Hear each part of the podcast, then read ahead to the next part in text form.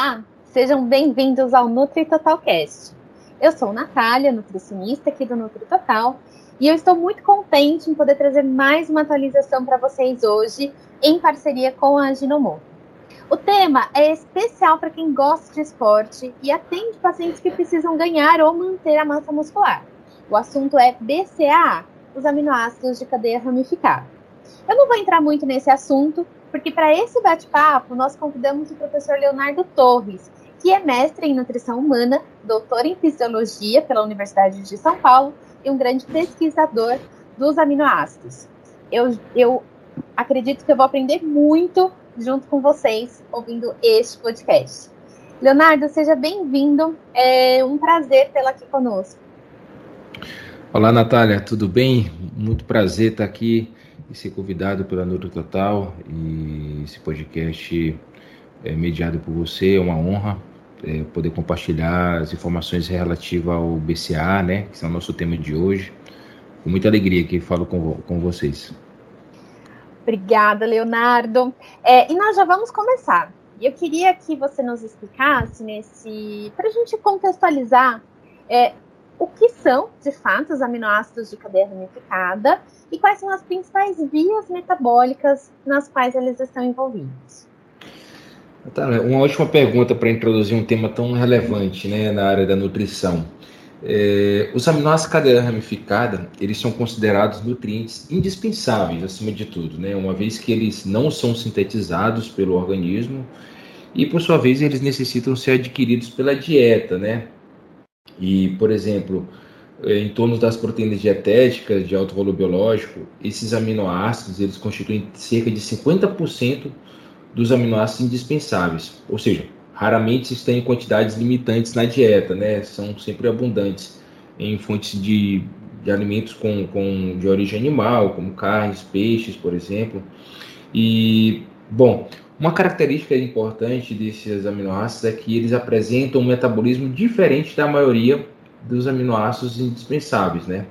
Por conta das, das suas participações enzimáticas que não estão tão, não tão é, relevantes é, suas expressões no tecido hepático, praticamente não tem metabolismo hepático, né? Ah, por exemplo, o seu o tecido principal metabolizador desses aminoácidos é no músculo esquelético e com isso a gente pode é, direcionar um pouco nossa fala associada a essa, essa participação desses aminoácidos como, como um papel muito relevante durante a atividade muscular, né? Isso, por sua vez, é, é uma das rotas principais, seja na geração de energia, seja para crescimento muscular. Esse é um dos principais enfoques, né, desses aminoácidos no contexto é, fisiológico, né, seja para indivíduo saudável ou praticante de atividade física ou atletas. Perfeito, Leonardo. E já que você falou né, do, da questão muscular, do, da participação do BCA no metabolismo muscular, é, qual que é o papel da suplementação de BCA para o desempenho muscular associado ao esporte especificamente? Uma coisa muito importante que a gente deve mencionar é para que tipo de modalidade né, que o indivíduo vai praticar. Se ele pratica atividade de endurance que que requer longa duração de atividade, são esportes cíclicos como ciclismo, corrida, e a, a sua necessidade para esses, pra esses é, consumidores, né, sejam mais relacionados à, à, geração de energia, principalmente com a redução da, do glicogênio muscular, porque alguns desses aminoácidos de cadeia ramificada, eles podem ser precursores de glicose também, e isso, por sua vez, contribuindo, né, é, a partir de uma taxa de oxidação de aminoácido cadenificada, ele exerce um papel chave, né, fundamental na diminuição desses intermediários do ciclo de Krebs, que são muito importantes durante essa atividade de longa duração, né. É importante a gente salientar isso, Natália, porque nesses esportes a gente, a gente tem que mencionar que a quantidade de glicogênio, de certa forma, é limitada né, no nosso corpo.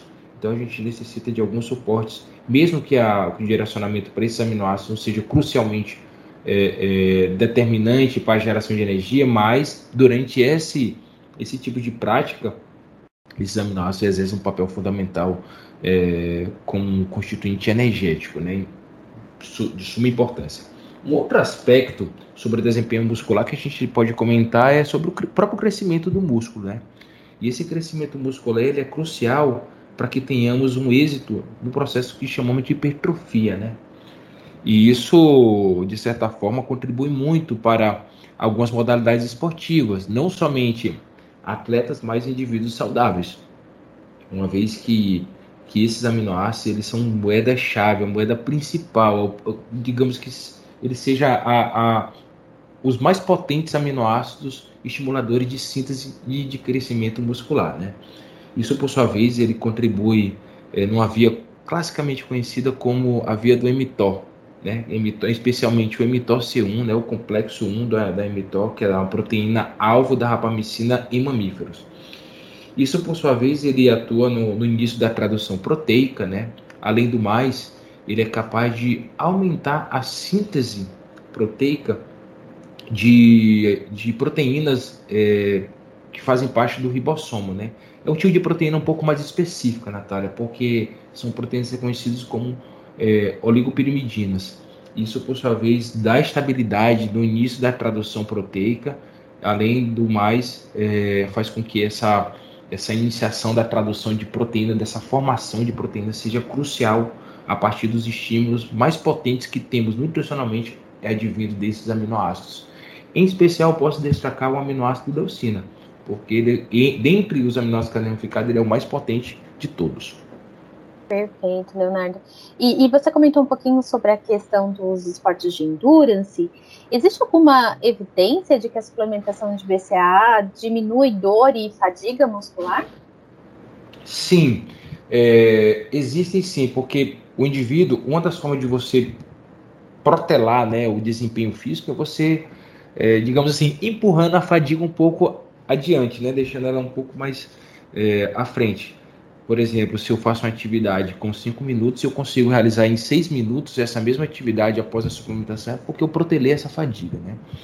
Então, esse, esse fenômeno é muito importante, porque parece que esses aminoácidos eles conseguem conduzir esse retardo né, da prática de exercício, essa tolerabilidade durante exercício, seja de, de longa duração, mas também de de alta intensidade, uma vez que ele reduz né, a, ao aparecimento de dores muscular, potencialmente pela capacidade plástica né, estimulada por esses aminoácidos, ele possam favorecer um, uma, um, digamos que um, uma, um mecanismo de proteção né, dessas células e isso dessas células musculares, e isso gerando um benefício de, de redução da, da dor tardia é, e também da fadiga muscular.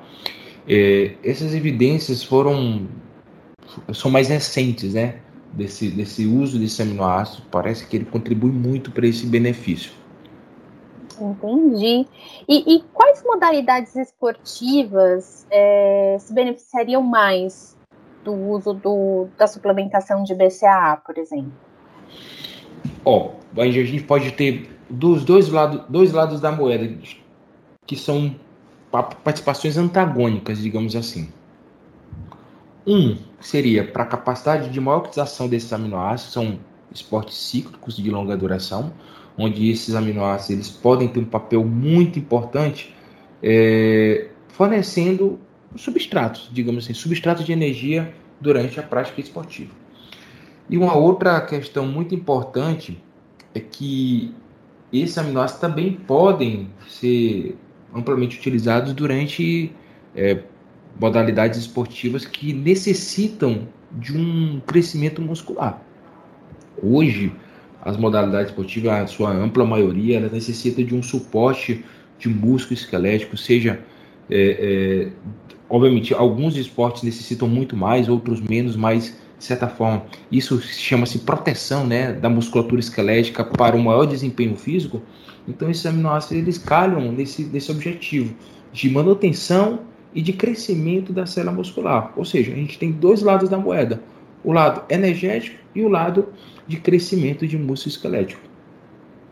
Ótimo. É, e você comentou algo que é importante, né? As modalidades esportivas, de uma maneira geral, todas elas o atleta precisa ter um, um, bom aporte muscular, né, um bom desempenho muscular. Antigamente acho que isso não era tão claro, mas hoje em dia fica cada vez mais evidente a importância da massa muscular em diferentes situações. É, e por falar disso, Leonardo, é, da, da, massa muscular em diferentes situações, o, o BCA ele poderia também ser utilizado é, em, em, situações em que nós observamos o catabolismo proteico, como no envelhecimento, por exemplo, que o idoso naturalmente tem a perda de massa muscular? É, isso é muito interessante, porque os aminoácidos ao longo do tempo, Natália, eles foram utilizados é, com grande maioria, os estudos tentaram é, é, evidenciar o seu papel em práticas esportivas, né, de desempenho. Só que ao longo do tempo, outros grupos né, é, relevantes né, para o mundo, e os idosos é uma, um grupo muito importante, porque ao longo do tempo, esse, esse grupo, grupo populacional ele perde massa muscular, perde força, perde uma quantidade de desempenho que está associado com a menor mobilidade física ao longo do dia, né, das, das atividades é, é, do dia a dia. Isso, por sua vez, o uso desses aminoácidos tem contribuído fortemente para a manutenção. Por quê? Porque quanto maior a idade, maior a taxa de, digamos, de é, degradação proteica, né, de catabolismo proteico. Uma vez que a taxa de síntese na população idosa ela passa a ser reduzida. É, associado a tudo isso, ao benefício tanto do exercício físico que estimula o crescimento muscular, não digo uma para que ele se torne um atleta, né? Um idoso atleta, não, mas para manutenção da saúde. Quando isso ocorre, e isso associado com o suplemento de aminoácidos ramificada, isso, os benefícios tendem a ser bem, bem, bem acentuados e seguros para esse público. É, existe uma série de estudos que, que recomendam, né, o, podem utilizar com bastante segurança esses aminoácidos para esse público, né, que perde grande volume de massa, e além do mais, é, é, ele estimula basicamente o, o, anabolismo, né? O anabolismo proteico, porque tentando compensar esses estímulos negativos que existem pela idade. E isso contribui muito para a manutenção e também para as, as qualidades físicas que o idoso perde ao longo do tempo, né? Então o BCA ele calha muito bem com essa situação de envelhecimento. É. E para o envelhecimento, acho que isso você tocou num ponto importante, não é só a quantidade de músculo, né? Mas também a qualidade e, e a capacidade que o idoso tem ali para manter suas atividades do dia a dia, para manter qualidade de vida. Então, se a gente melhorar a qualidade do músculo para o idoso, já é um ótimo caminho.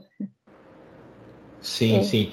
É, é, é isso, isso é importante, Natália, a gente é, iniciar para os nossos é, ouvintes né, do podcast Nutri Total é que uma das maiores déficits né, do idoso é a mobilidade.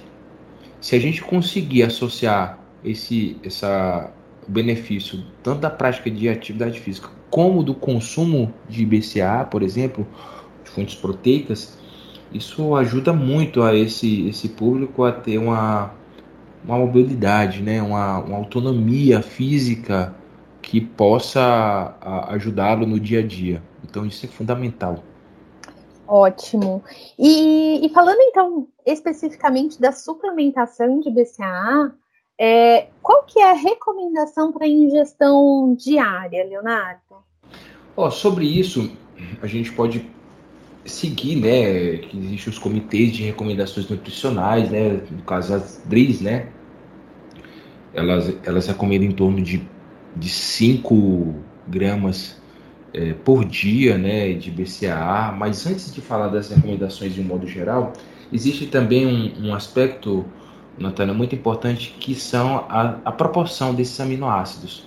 Isso é, é, é, é, muito, muito bacana da gente destacar aqui, uma vez que a proporção que ela pode chegar é, para leucina, isoleucina e valina, né, nessa ordem, 2 para 1 para 1, ou no máximo chegando 3 para 1 para 1. O que isso quer dizer? Isso pode alcançar valores em torno de 6 gramas desses aminoácidos de, de cadeia ramificada.